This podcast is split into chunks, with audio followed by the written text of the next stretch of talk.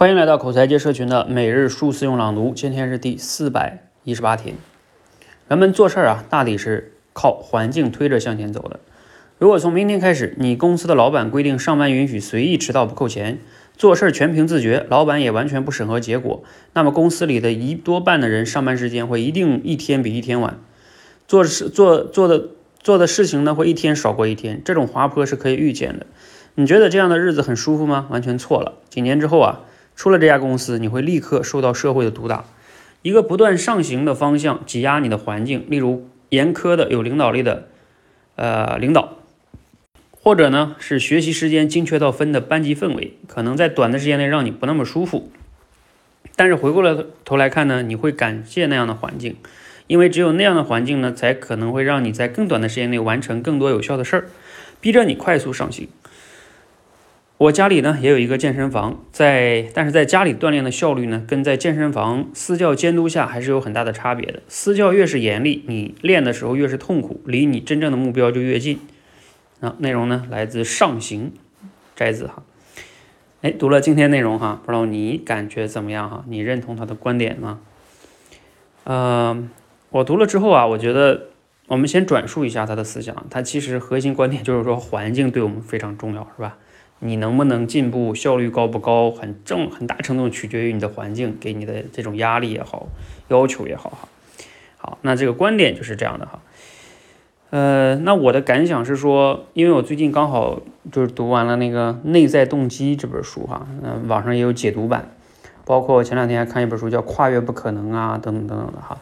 就是我觉得这个内容一定要批判性的吸收，因为它这里边。过分的强调了环境对一个人的作用啊！我不是说环境不重要，但是，呃，你都说环境在决定一个人，呃，这个我认为是有问题的。就是，呃，我觉得环境是助力，它不是决定性作用。就更主要的还是一个人的内驱力啊！就像你看市面上也 也有很多的书，就是我刚才说这些书啊，什么内驱、内在动机，还有我刚才说那个跨越不可能，它这里边都是在谈。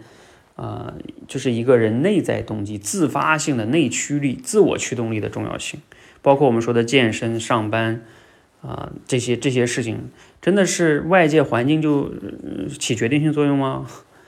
比如说像他说的这样的一个环境中，上班就什么怎么怎么样，嗯，这不是个工厂吗？尤其在今天这个时代，你逼着他坐在那儿，他就真的能工作效率就高吗？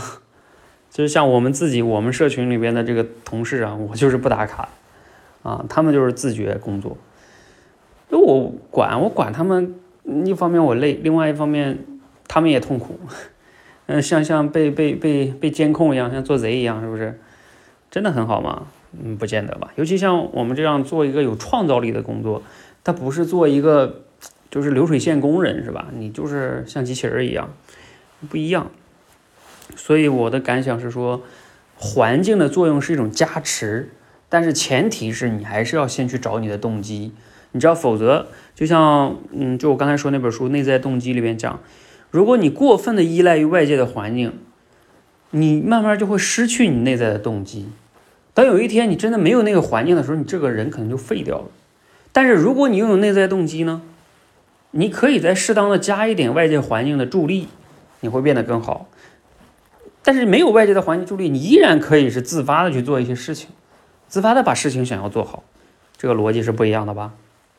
所以在现实生活中我们怎么用啊？就是千万不要听了他这么一个观点你就立刻都用了啊！一定要批判性的吸收。就是我认为还是要一方面去找自己内在动机，另外一方面呢，在生活中也可以尽量的去改善自己的环境，给自己制造一些啊这种叫推推动力哈。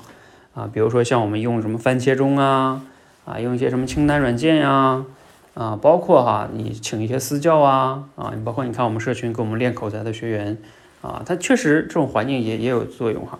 但是如果没有他自己内心想要改变这个动力在那边，我们天天喊着他，他也不一定训练。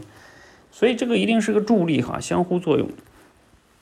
啊，这是一个分享哈，希望大家。